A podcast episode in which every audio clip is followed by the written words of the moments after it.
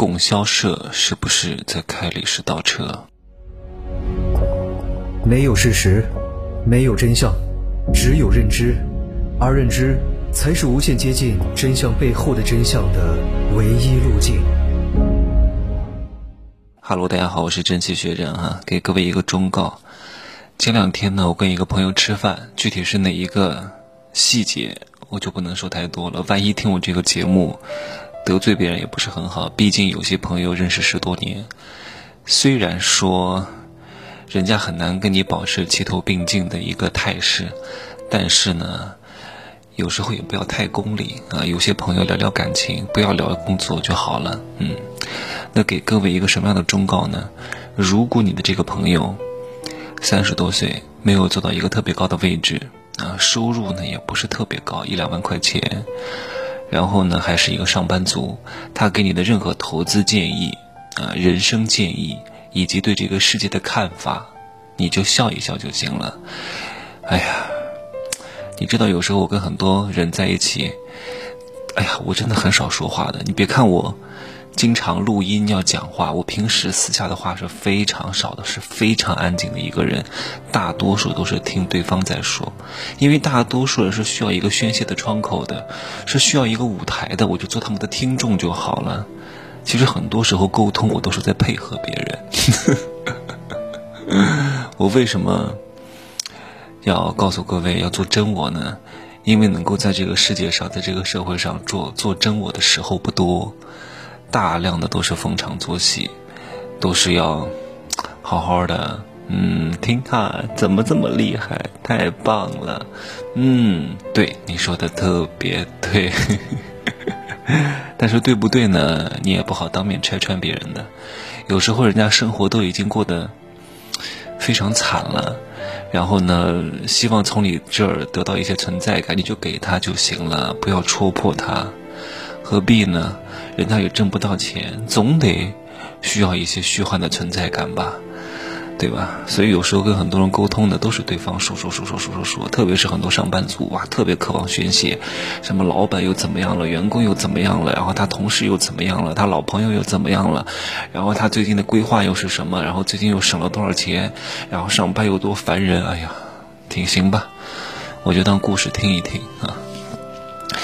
嗯，前两天吃饭的时候呢，有一个朋友说什么供销社要来了，好像。暗里的意思是在说，是在开历史的倒车。各位，你知道供销社是什么吗？供销社并不是说现在要凭粮票购物了。各位，不要老是看到一个名词就在那瞎想。哇，供销社要来了，要退回到八十年代了。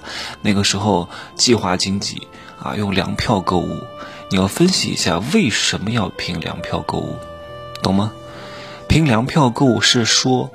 卖的人少，买的人多，啊，叫供给侧是紧张的，它必须要限定，不然的话都放开买了，普通人是买不到的，全都给有钱人买了，因为他们都可以加价，所以粮票那个时候是能够确保相对公平的一种形式，对吧？就像大城市的房产啊，我不是说最近几年，前十年吧，如果他彻底放开。不要户口，不要社保，不要积分，是个人都能买，你能买得到吗？你根本就买不到的。彻底市场化会让部分人丧失购买的资格，因为有钱人可以加价，可以找各种关系，想尽办法买到核心地段的资产，实现自己资产的指数级翻倍。普通人是没有资格上车的。正是因为有了户口、积分和社保，让部分普通人才有了上车的资格，对吧？这不就跟当年的粮票制度是一样的吗？如果彻底市场化，你能吃得到吗？饿死你！只有用粮票制度，相对公平的分配，你才有资格拿着粮票去供销社买东西。现在又要弄供销社，并不是要回到八十年代。现在的供销社不是原来的形式了，因为现在供给侧一点都不紧张，产品过剩，卖的人多，反而是买的人少。对吧？所以供销社呢，它就是一个助农平台，然后农民可以上架东西，然后政府呢帮助这些农民打开通路。通路是什么？通路财就是渠道嘛，对吧？我们在营销理论当中讲了四 P 原则：产品、价格、渠道和促销，对吧？产品有了，渠道有了，然后一整个平台有了，然后物流有了，帮助这些农民把他们的产品顺利的卖出去。本质上呢，它就是一个帮助农民购销产品，然后把整个农民的资源、土地、产品整合的一个组织。然后全国各地呢都建立了各种农资配送中心和农资连锁经营店，进一步的盘活和优化这种农民的各种各样的资产。而且呢，它也并不是说今年和去年才有的，它一直都有，只不过没有那么知名，但是它的营收是非常之高的。我问各位一个问题，在中国，你觉得哪几个组织和公司，他们全年的营收是前十名的？来，你想想看。大家应该都想到什么？中石油、中石化，哇，这营收太高了，那么多车，每天都要加油，还有电网，对吧？每家每户进门的第一件事情做什么？开灯啊，除了脱鞋之外就是开灯，通常是先开灯再脱鞋，收钱，打开水龙头收钱，上网收钱，这个钱也叫通路财。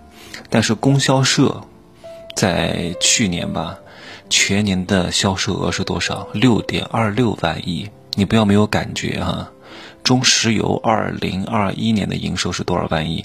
二点六万亿。加上中石化这两个加在一块儿，中石油、中石化加在一块儿的全年营业额都比不上一个供销社，可想而知，它的这个这个这个销售力有多强。那为什么这两年要再次强调这个供销社的概念呢？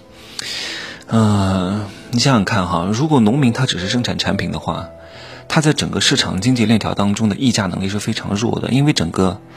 市场都是逐利的啊，都是希望层层压价，最好你亏本卖给我，就会导致农民在面对这种资本市场的时候，面对各种采购商的时候是没有什么招架能力的，被他们玩得团团转，很可能今年把产品都卖出去了还亏钱，这就偏离了我们的目标，就导致八亿农民如果都挣不到钱。会影响整个市场经济的，八亿农民很多都挣不到钱，他们就没办法进县城买房子，那县城的房子就卖不出去，县城的房子卖不出去，就没有人去二三四线城市买房子，二三四线没人买房子，那那些人没法把房子卖掉，那怎么去一线城市买房子呢？懂吗？这是一整个链条的。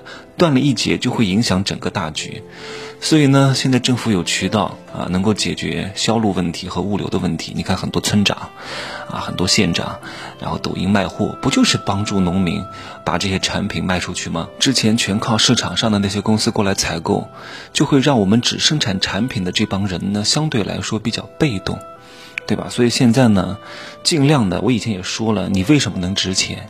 就是你要占到一整个市场链条当中的更多的环节，你就相对来说议价能力比较强。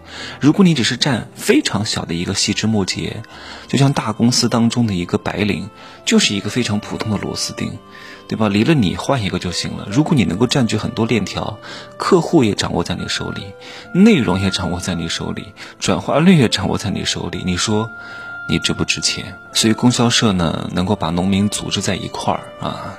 减少很多中间商，还能够解决土地要素配置的问题、承租流转机械化的问题，让很多农民挣了钱之后拿钱进城分享社会的这种发展红利，对吧？加快这个城市化的进程。